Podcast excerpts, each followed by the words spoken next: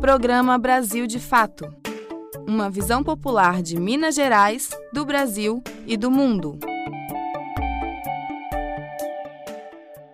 Olá, amigas e amigos da Rádio Brasil de Fato e das nossas parceiras. Começa agora o programa que tem uma visão popular de Minas Gerais, do Brasil e do mundo. Sextou no Brasil de Fato e a gente começa falando de Agenda Cultural. Vamos lá? Está aberta no Centro Cultural Banco do Brasil, em Belo Horizonte, a exposição Hélio Oiticica, Delírio Ambulatorium, com mais de 80 trabalhos do artista brasileiro que marcou a história da arte mundial com seu trabalho potente. A exposição contém instalações, pinturas, esculturas e manifestações das décadas de 50, 60 e 70 que influenciaram gerações de artistas plásticos, músicos e pensadores.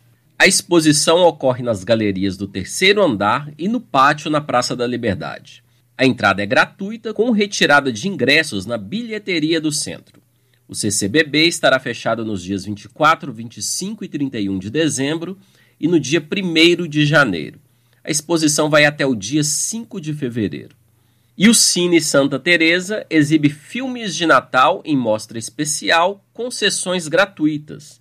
Nesta sexta-feira, dia 22, a partir das 5 da tarde, os filmes O Conto de Natal do Mickey, A Era do Gelo Especial de Natal e Kung Fu Panda Especial de Natal. Já no sábado, dia 23, último dia da mostra, o filme Expresso Polar, às quatro e meia da tarde. Ingressos gratuitos estão no Simpla e ficam disponíveis na bilheteria do cinema meia hora antes de cada sessão. Endereço: Rua Estrela do Sul, número 89, Santa Teresa, Belo Horizonte. Mais informações pelo telefone 31 3277 4699. Repetindo, DDD 31 3277 4699. Bora conferir os destaques desta sexta-feira, dia 22 de dezembro de 2023. Violência, sofrimento mental e acidentes de trabalho adoecem e matam jovens no Brasil. É o que aponta uma pesquisa da Fiocruz. Conheço duas pessoas muito idênticas e que não são parentes. Qual a explicação científica para isso? E o Fluminense do goleiro Fábio é o Brasil no Mundial? Nesta sexta, o time carioca decide o título contra o Manchester City. Isso e muito mais a partir de agora pelos próximos 15 minutos. Então, fique ligado. Brasil de fato chegou, bora escutar. Brasil de fato chegou, o programa popular. O que está acontecendo com nossos jovens? Uma pesquisa da Fiocruz investigou as principais causas de adoecimento e morte e concluiu que os jovens são as grandes vítimas da violência, do sofrimento mental e dos acidentes de trabalho no Brasil. Confira a reportagem de Nara Lacerda. Repórter SUS: O que acontece no seu sistema único de saúde?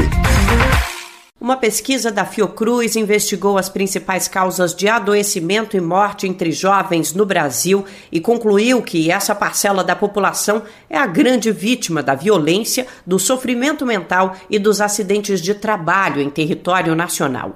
Os dados são referentes ao período de 2016 a 2022 e se baseiam em informações do SUS, o Sistema Único de Saúde. Segundo o estudo, a população com idades entre 15 e 29 anos respondeu por 33% dos mais de um milhão de ocorrências laborais com prejuízos à saúde. Foram mais de 345 mil casos nessa faixa etária. As taxas de incidência pesaram mais nos grupos de 20 a 29 anos.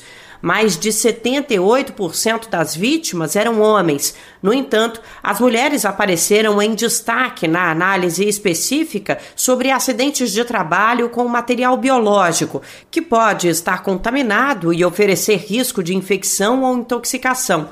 Mais de 37% das situações ocorreram entre jovens e dessa parcela, 76% eram mulheres.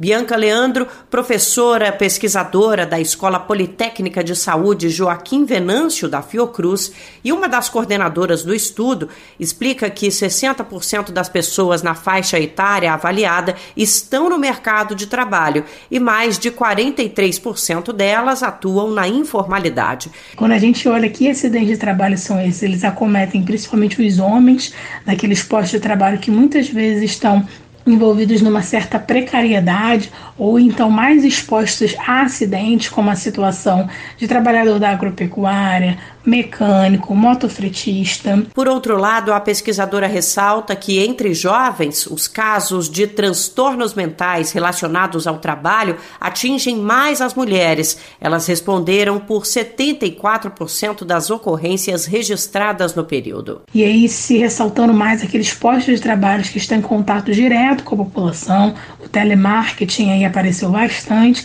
e também trabalhadores da saúde, né, o que é uma contradição do próprio processo, que a presta assistência à saúde também está adoecendo nesse momento, os agentes comunitários de saúde e os enfermeiros. Ainda assim, os transtornos mentais são a primeira causa de internação de homens entre 15 a 29 anos. Na lista de problemas observados estão esquizofrenia, psicose, uso de múltiplas drogas e outras substâncias psicoativas e uso de álcool. A pesquisadora destaca que os dados levantados explicitam a importância de que o sistema de saúde estabeleça uma linha de cuidados focados na juventude brasileira. A gente precisa encarar essa situação da saúde do jovem na agenda do governo, né, na pauta da saúde, e todo o esforço que a gente fez de fazer uma interface com o trabalho é o quanto é importante também figurar na agenda do Ministério do Trabalho. O dossiê mostra que a população jovem no Brasil representou 30% das vítimas de violência, seja ela física, psicológica, sexual ou fruto de abandono e negligência. O cenário foi pior nas faixas etárias mais baixas. Adolescentes de 15 a 19 anos apresentaram taxa de ocorrência duas vezes maior do que os jovens entre 20 e 29 anos. De todos os casos registrados entre jovens, 73% ocorreram entre mulheres. A maior parte das mortes de pessoas jovens registradas no período analisado ocorreu por causas externas. Esses casos representam 75% dos óbitos. Entre as principais causas, a pesquisa destacou agressões por arma de fogo e objeto cortante, enforcamento, acidente de trânsito e atuação de agentes legais, como policiais, também com uso de arma de fogo. De São Paulo, da Rádio Brasil de Fato, Nara Lacerda. Brasil de Fato no Mundo. O Natal se aproxima e, na região onde Jesus nasceu, as tropas de Israel dão seguimento ao massacre contra civis palestinos, inclusive crianças, no que tem sido chamado por muitos judeus e cristãos críticos à política de Israel de Noite de Herodes. O holocausto promovido em Gaza pelo governo de Benjamin Netanyahu já causou cerca de 20 mil mortes, além de 53 mil feridos. As informações são do Ministério da Saúde local. Durante a semana, o Conselho de Segurança da ONU tentou votar uma resolução para pedir o fim dos ataques e cessar fogo, mas os Estados Unidos mais uma vez foram contra o fim da guerra. É importante lembrar que pelo menos seis empresas de equipamento de guerra dos Estados Unidos tiveram suas vendas alavancadas pelo massacre do povo palestino, já que Israel é um dos maiores clientes dessas empresas. Você perdeu o horário do nosso jornal e não conseguiu ouvir no rádio? Não tem problema, é só baixar um aplicativo de podcast no seu celular, como o Spotify ou o Anchor, e ouvir o nosso programa a qualquer momento. Em qualquer agregador ou plataforma de podcast, basta digitar Programa Brasil de Fato MG. Ouça, se inscreva e compartilhe. Por que determinadas pessoas que mal se conhecem são tão idênticas na aparência? Quem explica é o professor de biologia Renan Santos no quadro Consciência. Com ciência, os grandes e pequenos mistérios do mundo. Com o aumento populacional, é maior a chance de eu encontrar alguém idêntico a mim na rua? A curiosa e inteligente pergunta de hoje veio da minha amiga Kel. A dúvida dela surgiu de um caso que ela ouviu. Um cara entrou num bar em uma cidade que nunca tinha estado e começou a ser cumprimentado por vários estranhos. Logo ele percebeu que o confundiam com alguém ali da cidade, muito parecido com ele. Algo assim já aconteceu com você? Perguntei se ela queria saber a chance de duas pessoas completamente idênticas geneticamente existirem ou se a semelhança se restringiria à aparência do rosto. Pensemos na primeira opção. Nossas características biológicas são definidas por nosso DNA.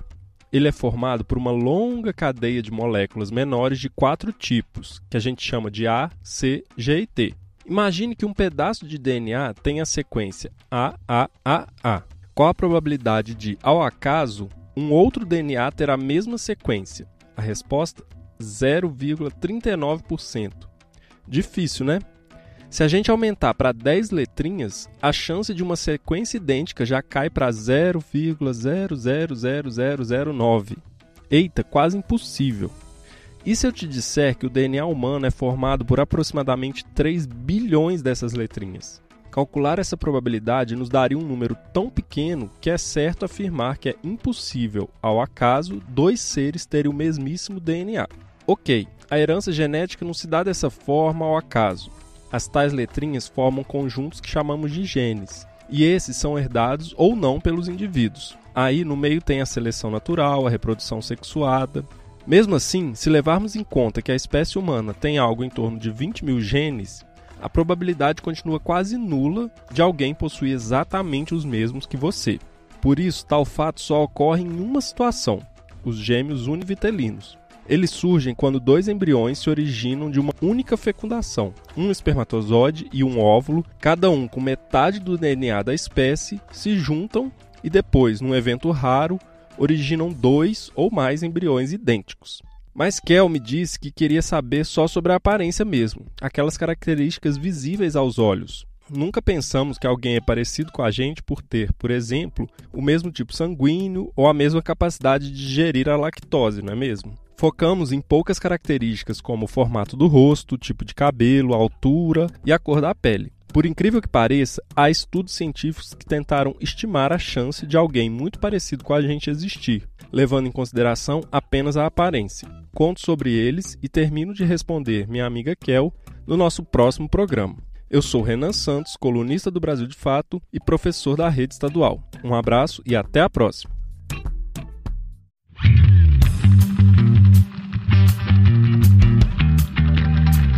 Resenha Esportiva. Vamos falar um pouco sobre futebol, gente? Será que o goleiro Fábio vai ter que fazer grandes defesas para conter o esquadrão do técnico Pepe Guardiola? Será que o futebol intenso e ousado do time de Fernando Diniz vai conseguir fazer frente ao poderoso campeão europeu? Logo mais, a partir das três da tarde, horário de Brasília, Fluminense e Manchester City decidem o título do Mundial de Clubes na Arábia Saudita a equipe inglesa chegou à final após bater por 3 a 0 o Urawa Reds do Japão. Para a final, o atual campeão europeu tem três desfalques muito importantes: o meia De Bruyne e os atacantes Haaland e Doku. O Fluminense se classificou com uma vitória por 2 a 0 sobre o Al-Ahly do Egito. O Fluminense se classificou com uma vitória por 2 a 0 sobre o Al-Ahly do Egito o time brasileiro deve ir a campo com a mesma escalação da final da Libertadores. Fábio, Samuel Xavier, Nino, Felipe Melo e Marcelo, André, Martinelli e Ganso, Arias, Queno e Cano. Após um bom jogo contra o al com três defesas difíceis, o goleiro Fábio fala sobre a oportunidade de disputar o Mundial. Um sonho a ser realizado. Eu já vivi é, Mundial, só que de categorias de base, né? Fui campeão Mundial Sub-17, é, vindo pelo União Bandeirantes, onde eu fiz a minha base. Mandar um abraço para a galera toda do União Bandeirantes. Foi importante para que eu pudesse crescer e estar tá aqui vivendo esse momento. Mundial Sub-20, mas de clubes, né?